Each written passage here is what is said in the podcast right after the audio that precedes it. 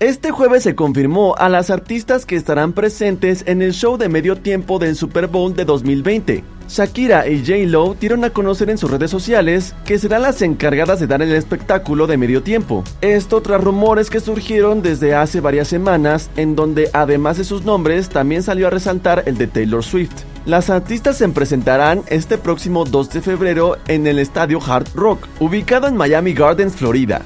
Esto está ocurriendo. Escribió la cantante en su cuenta de Twitter. Posteriormente subió una imagen en la que aparece junto a la cantante colombiana en donde indicó, Voy a poner el mundo en llamas. Mientras que la cantante colombiana mencionó en su cuenta de Instagram lo siguiente. No hay nada más grande que esto. Estoy tan emocionada de subir al escenario del Super Bowl.